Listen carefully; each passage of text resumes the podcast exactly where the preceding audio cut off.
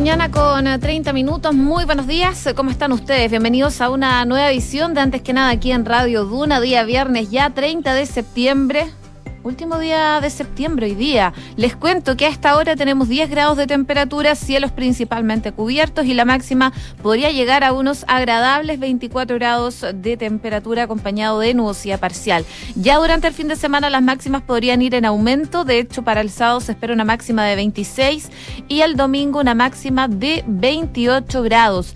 En otras zonas del país donde nos escuchan a través del dial, Viña del Mar y Valparaíso en el 104.1, 10 grados a esta hora, máxima de 15, acompañado de nubosidad parcial durante la jornada del día de hoy. Para el fin de semana las máximas se mantendrían y las nubes también, aunque podría ir variando a despejado en la tarde durante el fin de semana.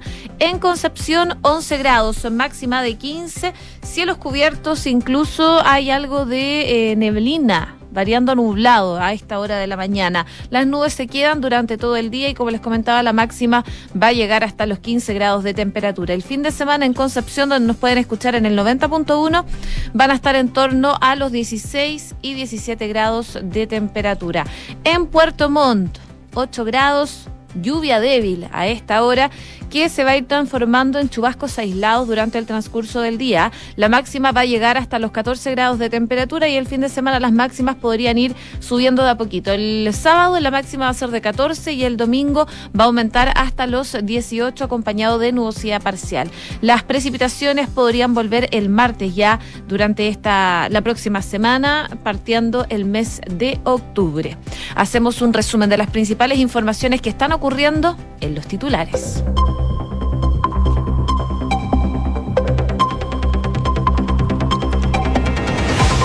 En el primer presupuesto del presidente Gabriel Boric, el 60% del aumento del gasto público en 2023 se va a destinar a financiar la pensión garantizada universal. En cadena nacional, el mandatario informó que el gasto fiscal crecerá 4,2% el próximo año y que los énfasis van a estar puestos principalmente en gasto social, reactivación y seguridad ciudadana. La ministra Carolina Toá viajará hoy por primera vez a la Araucanía y la va a acompañar el subsecretario del Interior Manuel Monsalve. La jefa de gabinete llegará a la zona donde se espera que esté todo el fin de semana y se reúna con distintas autoridades. El sistema electoral se está transformando en el primer nudo del acuerdo para una nueva constitución. Las listas cerradas nacionales, la circunscripción regional, subpactos de independientes, voto obligatorio y la cantidad de convencionales son parte del punto que aún está pendiente. Hoy van a continuar las conversaciones entre los partidos. Apenas el 33% de los niños de 3 a 5 años ha vacunado con la primera dosis de refuerzo del COVID-19. Este lunes se añadió una nueva etapa al proceso de inmunización contra el coronavirus en preescolares, pues ahora deben inocularse con la cuarta dosis de refuerzo. 24 detenidos dejó la última presentación de Daddy Yankee en Chile. El coronel César Tapi informó que los motivos de dichas detenciones son principalmente por desórdenes, órdenes vigentes y reventa de entradas. En noticias internacionales, Vladimir Putin declarará hoy la anexión de territorios ucranianos a una fuerte escalada del conflicto bélico. Ucrania y sus aliados calificaron esas votaciones de falsas y realizadas a punta de pistola. Moscú dice que la gente eligió libremente regresar a su patria histórica. Y a tres días de las elecciones en Brasil, Jair Bolsonaro y Lula da Silva se midieron en el último debate. Los principales candidatos presidenciales intentaron atraer los votos de los indecisos de cara a los comicios del próximo domingo. 6 de la mañana con 34 minutos. Comenzamos la mañana informados en Antes que nada con Josefina Stavrakopoulos bueno, se esperaba durante la jornada del día de ayer, sobre todo después de las nueve de la noche, la cadena nacional que hizo el presidente Gabriel Boric en relación al presupuesto. El próximo año, de hecho, se anticipa complejo en lo económico. Las expectativas para la actividad apuntan a una caída del orden del 1% del Producto Interno Bruto y por ello el peso para sostener la economía va a recaer en el sector público. Debido a esto, la expectación está puesta en cómo sería este primer presupuesto de este gobierno. Y a eso de las nueve y media de la noche, a través de cadena nacional, el mandatario entregó sus ejes de su principal erario fiscal. En lo principal, explicitó que el gasto público va a crecer 4,2% en 2023, luego de la caída del 24,1% que se esperaba tenga el presupuesto este año. Este crecimiento, eh, excluyendo los años de crisis de COVID, es el mayor desde el 2019, cuando también se expandió 4,2%. Los énfasis van a estar puestos en gasto social, que va a crecer 8%, inversión en infraestructura con un avance del 5,5% y seguridad ciudadana con un alza del 4,4%. Posterior, el ministro de Hacienda, Mario Marcel, dio una entrevista en Mega y ahí enfatizaba que el presupuesto va a tener un eje ordenado, que es entregar seguridad y tranquilidad a las personas en lo económico, en lo social y en lo público. Eso, dijo, es lo más importante del presupuesto. En el detalle, el mandatario dijo que el presupuesto está construido principalmente en tres pilares. Primero apunta a ocuparse de las dificultades económicas, promoviendo el crecimiento, la inversión pública y privada y la generación de empleo. El segundo eh, va a estar enfocado en la seguridad pública. Dice que se va a destinar todos los recursos públicos que sean necesarios para resguardar la seguridad de las personas, porque eh, así como tenemos la firme convicción, dice, que los chilenos tienen derecho a una pensión digna, a una salud de calidad, a una educación de calidad, también sabemos que tienen derecho a la seguridad pública, el derecho a vivir en paz y sin miedo. Y en tercer lugar, sostuvo que habrá un gran énfasis en la seguridad social porque queremos construir un país justo para todas y todas. Esto fue lo que dijo el mandatario en cadena nacional. Ponemos un gran énfasis en la seguridad social porque queremos construir un país justo para todas y todas. Uno que proteja, que acoja, que provea de seguridad social a todos quienes lo construyen día a día. Este presupuesto expandirá en un 4,2% el gasto para el año 2023 en relación al presupuesto anterior y está pensado para resolver concretamente los problemas de las personas con una sólida base de responsabilidad fiscal, tal como lo hacen ustedes en sus hogares que deben administrar el presupuesto de manera responsable y anteponiendo siempre el bienestar de cada uno de sus miembros. En tercer lugar, ponemos un gran énfasis en la seguridad social porque queremos construir un país justo para todas y todas. Uno que proteja, que acoja, que provea de seguridad social a todos quienes lo construyen día a día. Hay entonces las declaraciones del presidente Gabriel Boric en esta cadena nacional. El jefe de Estado afirmaba que el presupuesto que se va a presentar hoy día va a tener un efecto contracíclico. Esto significa que en un contexto de menores ingresos fiscales por el ajuste económico se va a mantener un aumento del gasto, asegurando la continuidad de las buenas políticas públicas y movilizando también una importante cantidad de recursos para poder reactivar la economía. De la totalidad del aumento del gasto público para el próximo año, el 60% se va a utilizar para financiar la pensión garantizada universal que dice fue fruto del gran acuerdo alcanzado en el Congreso a fines del 2021, cuando el gobierno del expresidente Piñera indicó el mandatario, en concreto son casi 2.300.000 personas que van a tener una pensión garantizada de 193.000 pesos, producto de la ampliación de la cobertura al 90% de las personas mayores de 65 em, años. No obstante, el mandatario dijo que no se podían quedar tranquilos y que por eso el seguir aumentando las pensiones de las personas mayores en el corto plazo es la meta que se han puesto como gobierno para alcanzar al menos los 250 mil pesos mensuales de la PGU durante el mandato de, este gobierno. Así que es parte de lo que dijo el mandatario en su discurso, hizo un llamado también al Congreso para tramitar adecuadamente el erario fiscal. Él dijo confiar en que el Parlamento va a discutir este presupuesto con altura de miras y pensando siempre en el bienestar de los chilenos. En tu bienestar, decía el eh, presidente Gabriel Boric. Parte entonces de las aristas que trae este presupuesto que se va a presentar hoy día en el Congreso. 6 de la mañana con 39 minutos. Estás en Antes que nada con Josefina Stavrakopoulos. Duna 89.7. Seguimos revisando informaciones. A menos de un mes de ya de haber asumido, la ministra del Interior, Carolina Toá, va a viajar hoy día a la región de la Araucanía. La secretaria de Estado irá acompañada del subsecretario del Interior, Manuel Monsalven, quien ya ha visitado esa región en varias ocasiones, siendo la primera el 15 de marzo junto a la ex ministra Isquia Siches, a solo cuatro días de haberse instaurado el gobierno de Gabriel Boric, en una estadía que estuvo marcada por el frustrado intento de ingresar a la comunidad de Temucuicuy. Pese a que estaba previsto para las próximas semanas el viaje de la ministra, eh, finalmente terminó adelantándose. De todas formas, desde la moneda dicen que las fechas siempre pueden ser modificadas por motivos de seguridad y se espera que la agenda de la ministra Toá esté centrada principalmente en el diálogo con todos los actores de la región. Dentro de su itinerario está contemplada una reunión con el gobernador Luciano Rivas y otra con representantes de la comunidad mapuche y parlamentarios de esa zona. Desde la cartera han señalado que la idea es que la titular de Interior no solo se despliegue en Temuco, sino que también eh, concurra a otras localidades de esa región. Está descartado de todas maneras intentar replicar a su antecesora, quien fue recibida con cortes de camino y disparos al aire al ir a una comunidad mapuche. Eh, esto, por supuesto, para evitar ruidos que sean innecesarios. El foco del viaje va a estar principalmente puesto en lo que es la seguridad a dos días de la aprobación de la octava prórroga del estado de excepción, además del ítem inversión. Y si bien con anterioridad estaba contemplado la, promoción del plan Buen Vivir dentro de su agenda, esta semana... Em, este dejó de ser coordinado por Interior.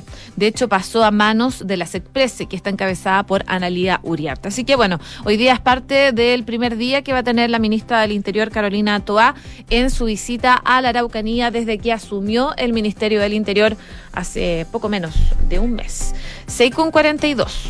Estás escuchando Antes que nada con Josefina Stavrakopoulos en Duna.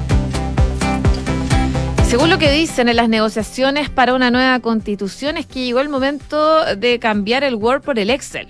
Eso es lo que a estas alturas se comenta entre los principales partidos políticos que están en la mesa negociadora por un nuevo acuerdo, que le dé continuidad al proceso y que eh, este jueves sumó un nuevo encuentro en la sede del Congreso acá en la capital. La, frase apunta a uno de los temas fundamentales respecto de los cuales Chile vamos y el oficialismo aún no hacen o, no han hecho una propuesta formal, que es el sistema electoral para escoger a los futuros representantes del nuevo órgano redactor.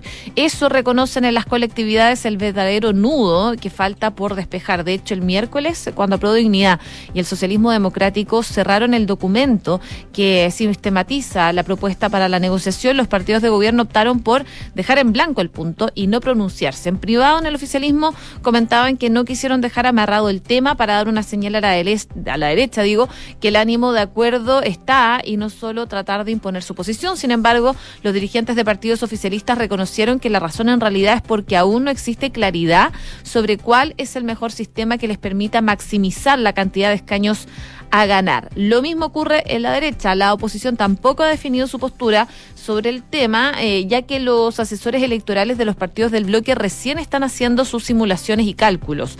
Este nudo eh, tiene varios elementos que lo acompañan. Definir el sistema electoral eh, que implica necesariamente establecer cuántos integrantes tendrá el futuro órgano redactor, mientras que partidos como RN se imaginan una instancia similar a la del Senado, es decir, con 50 integrantes. El socialismo democrático ha dicho que quieren una futura convención con 100 personas electas. Hacer una instancia que replique el Senado, dicen en la derecha, implicaría formar un órgano que garantice la buena deliberación de normas que a juicio de Chile Vamos ocurre en la Cámara Alta. Sin embargo, cerrar con 50 representantes dejaría fuera a fuerzas políticas más chicas, varias de ellas de izquierda, que no alcanzarían a obtener escaños. Mientras más alto es el número de representantes, dicen, bueno, más posibilidades hay que estos puedan tener representación en el órgano. Lo que sí es más o menos consensuado es que tiene que ser una convención con menos de 155 representantes, por lo tanto, en el oficialismo dicen eh, que lo más probable es que el número vaya fluctuando entre 50 y 155.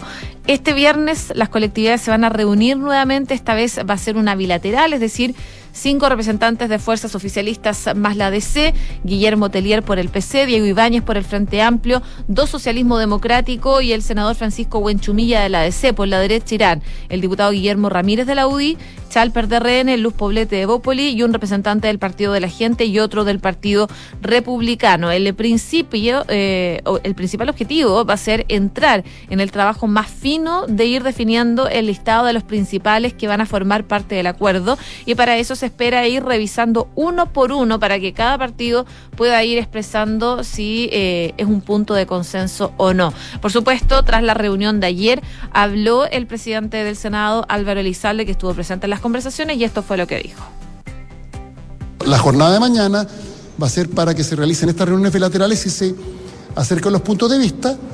Y el día lunes vamos a tener nuevamente una reunión más amplia.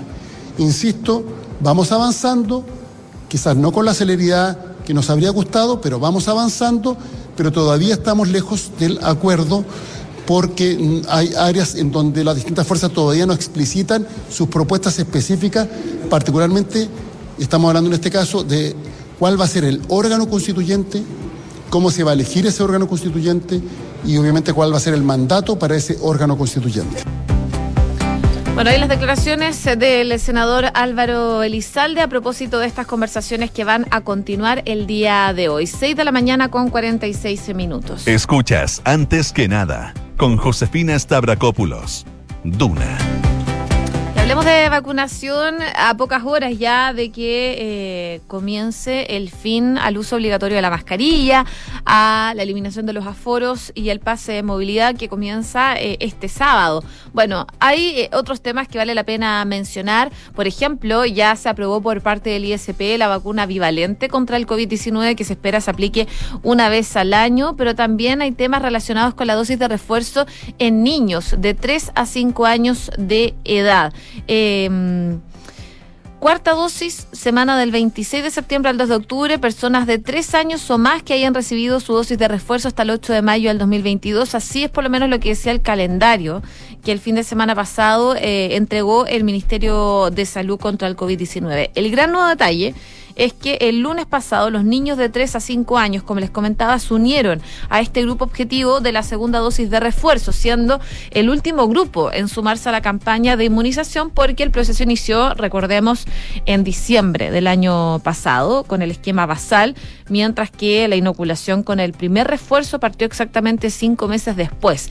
Sin embargo, las cifras dan cuenta de que el proceso de vacunación en los niños ha ido bastante lento y como partió el primero de octubre, se levantará muchas restricciones, como el uso de la mascarilla, la utilización del aforo eh, o la obligación de mostrar el pase de movilidad, se hace súper importante que eh, las personas se vacunen, es lo que dicen desde el Ministerio. De acuerdo a un estudio realizado por el Centro de Políticas Públicas e Innovación eh, de Salud de la Universidad del Desarrollo, la cantidad de vacunas administradas para los preescolares ha disminuido constantemente durante los últimos meses alcanzando cifras menores a las mil dosis semanales en eh, segunda dosis del esquema basal y cinco mil vacunas semanales en eh, primera dosis de refuerzo. Desde la Casa de Estudio afirman que esos números son alarmantes debido a la baja cobertura que tienen los menores de 3 a 5 años con una cobertura del 65,1% con el esquema completo y 33,9% con dosis de refuerzo. El informe también da cuenta de que hay una enorme cantidad de preescolares eh, habilitados para su dosis de refuerzo que no se han ido a vacunar. Durante la semana pasada eh, habían 263.800 menores aptos para vacunarse con su dosis de refuerzo que aún no la recibían.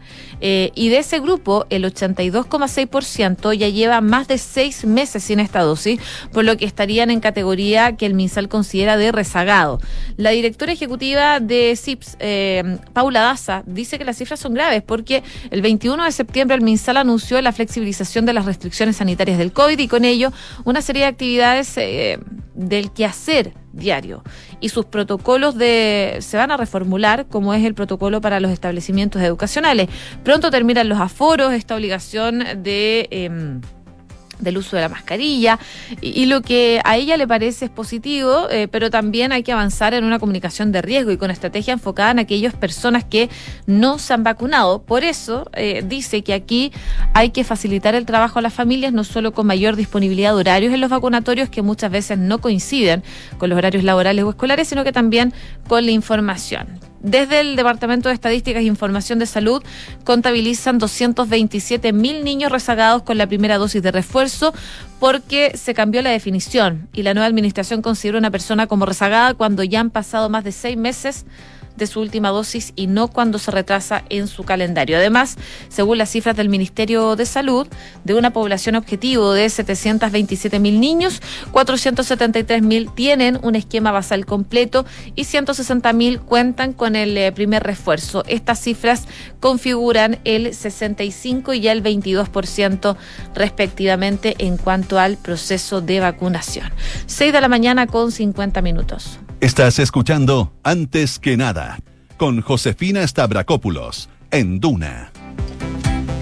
Y en el ámbito internacional, eh, por supuesto, varias cosas. Uno, lo que está pasando en Rusia y Ucrania con eh, la decisión del presidente Vladimir Putin de firmar los tratados para la anexión de las regiones de Donetsk, Lugansk, Gerson y Zaporilla. Un anuncio que eh, se va a hacer hoy día con la firma. La ceremonia de la firma eh, se va a realizar durante esta jornada, según lo que dijo un portavoz ruso en su conferencia de prensa telefónica diaria, en la que dice que el acto va a tener lugar en la sala San Jorge del Gran Palacio del Kremlin.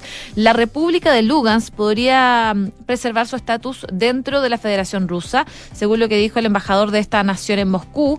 Él dice pensar que eh, se van a administrar en calidad de república la Federación de Rusia. Los demás detalles, regulación, derechos, obligaciones de la república, su gobierno, entre otros, eh, dice el legislativo, serán adaptados en un futuro inmediato. Las partes de las regiones ucranianas de Donetsk eh, y Lugansk que controlan los separatistas con la ayuda de Rusia votaron su sesión en 2014, pero Moscú prefirió no reconocer su independencia hasta febrero de este año, usándolas mientras tanto para presionar a Kiev. Eh, ahora, el Kremlin eh, está afrontando la tarea de darles un estatus de institucionalidad dentro de Rusia. Es parte entonces de lo que se prepara para la jornada del día de hoy con la anexión de estos cuatro territorios ucranianos eh, que van a pasar, según lo que dicen desde Ucrania y por supuesto de Occidente de forma ilegal a, Rusia.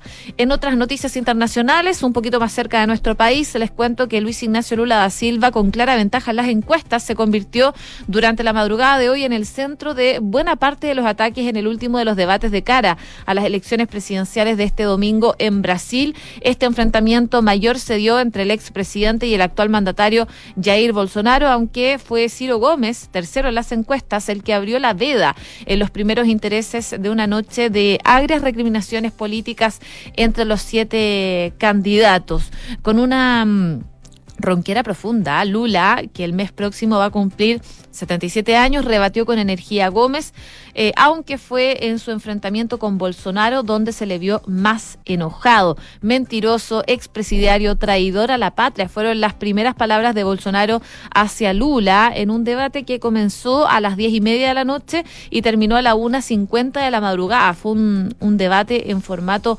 after, según lo que eh, explican en Brasil. Y bueno, es parte de lo que se está desarrollando a propósito de eh, las elecciones que se vienen este domingo. Y por último, también actualizar lo que está pasando en Estados Unidos, porque al menos 17 personas han perdido la vida como consecuencia del paso del huracán Ian por el estado de Florida, según lo que informan las autoridades locales. La combinación de fuertes vientos, lluvia y mareas eh, agitados a Ian han inundado casas, han cortado carreteras y han dejado a más de dos millones de personas sin luz, según lo que informa CNN. Eh, además, la Guardia Costera de Estados Unidos ha realizado durante mm, la jornada de ayer 68 operaciones de rescate en todo el estado, que se incluyen en los 700 rescates anunciados por el gobernador de Florida, Ron Santis. El presidente de Estados Unidos, Joe Biden, ya aseguró que Ian podría ser el huracán más mortífero de la historia del estado de Florida, que ya ha sido declarada zona de catástrofe. Eso principalmente ayuda al estado a poder recibir ayudas extras económicas para poder reconstruir eh, el paso de Ian en el estado de Florida y en Estados Unidos. 6 de la mañana con 54 minutos. Cifras, mercados, empresas. Las principales noticias económicas están en Antes que nada. Bueno, se los adelantaba al principio el crecimiento del gasto público de 4,2% que tendrá el presupuesto del 2023 y los, los énfasis, digo, en inversión y en seguridad ciudadana y social fueron eh, bien recibidos por los expertos, quienes coinciden en su mayoría que eh, esta expansión es positiva para ayudar a la actividad económica que se contraerá el próximo año. No obstante, algunos plantean que eh, este nivel de gasto fiscal llevará a que la deuda pública supere el 40% del PIB el próximo año. Claudia Soto, economista jefe del Banco Santander, dice que el crecimiento del gasto de 4,2% es coherente con la estrategia fiscal que contempla un aumento del déficit estructural al 2023 hasta 2,6% del PIB, luego que en 2022 se alcanza una situación de balance estructural. Con esta expansión del gasto estimó que el déficit efectivo del próximo año llegará a entre 3 y 3,5% del PIB, en tanto que la deuda se va a empinar hasta cerca del 43% del PIB. No obstante, eh, según lo que dice, eh, la composición del gasto es razonable porque se van a destinar recursos tanto a inversión pública para apuntalar el crecimiento y el empleo como a la seguridad social. Sergio Liman, economista jefe del BCI, sostiene que el 4,2% es una cifra algo mayor a la que permite una rápida estabilización de la deuda pública sobre el PIB.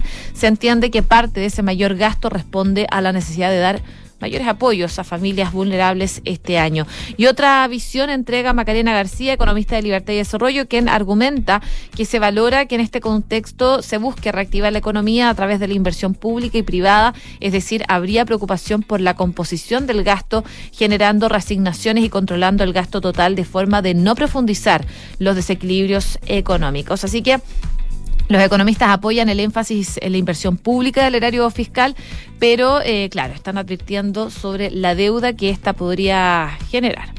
6,56. Y antes eh, de irnos, les cuento que a esta hora, eh, cuenta más que es una cuenta vista, te permite ganar 11,25% del interés anual solo por tener saldo en ella. En Banco Consorcio puedes solicitar tu cuenta más 100% online en consorcio.cl. ¿Y sabías que puedes comprar de forma anticipada los servicios funerarios de María Ayuda? Entrégale a tu familia la tranquilidad que necesitan y estarás apoyando a cientos de niños de la Fundación María Ayuda. Convierte el dolor en un acto de amor. Cotiza y compra en www.funerariamariaayuda.cl. Y verelplan.cl es la única plataforma que te ayuda con tus inversiones, combinando tecnología con la mejor asesoría. Betterplan.cl invierte fácil y asesorado. Bien a continuación, Duna en punto junto a Consuelo Saavedra, siguen en la sintonía de Radio Duna acá 89.7.